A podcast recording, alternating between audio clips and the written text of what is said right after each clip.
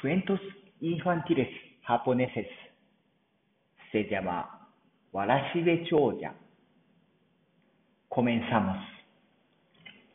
昔々、あるところに正直者ですが、運の悪い男が住んでいました。朝から晩まで働けど働けど貧乏でいいことがありませんでした。ある日、男は最後の手段として飲まず食わずで観音様にお祈りしました。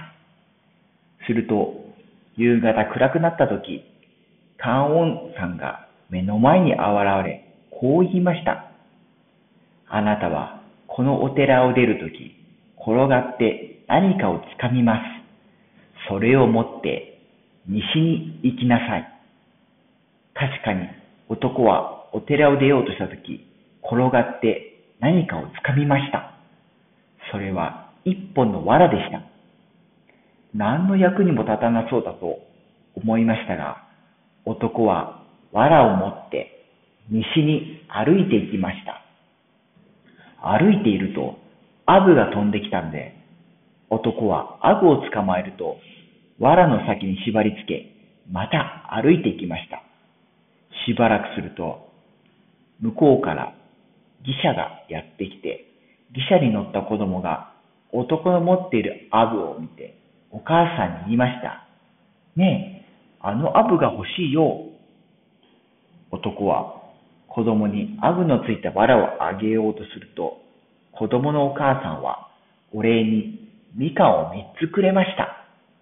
みかんを三つ持ち、男はさらに西に歩いていきました。しばらく行くと、娘さんが道端で苦しんでいるのを見ました。もう、喉が渇いて一歩も歩けない。どこかに水はないかな。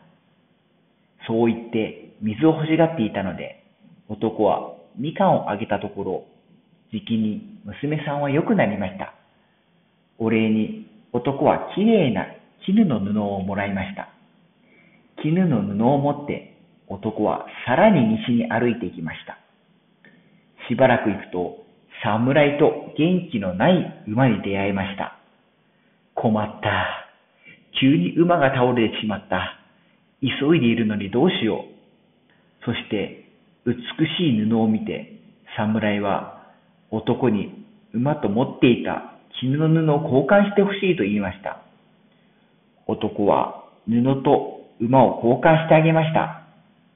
男が夜通し馬の面倒を見てやると、馬は朝には元気になっていました。馬を連れて男はさらに西を歩いていくと、そこで引っ越しをしている家がありました。すると、門の中から立派なお侍様が出てきました。これこれ、そこの男、私はこれから東の国へ行かなければならん。その馬を譲ってくれぬか。荷物を運ぶ馬が足りないのじゃ。その代わり、私が帰ってくるまで、この家と裏にある畑をお前に預けよう。男は馬と家を交換しました。この家の持ち主はとうとう帰ってきませんでした。そうして男は立派な家と広い畑を持ってお金持ちになりました。観音様に言われた通り、男は藁一本で長者になり、男は生涯藁一本粗末することはありませんでした。村人からは、わらしべ長者と呼ばれていました。おしまい。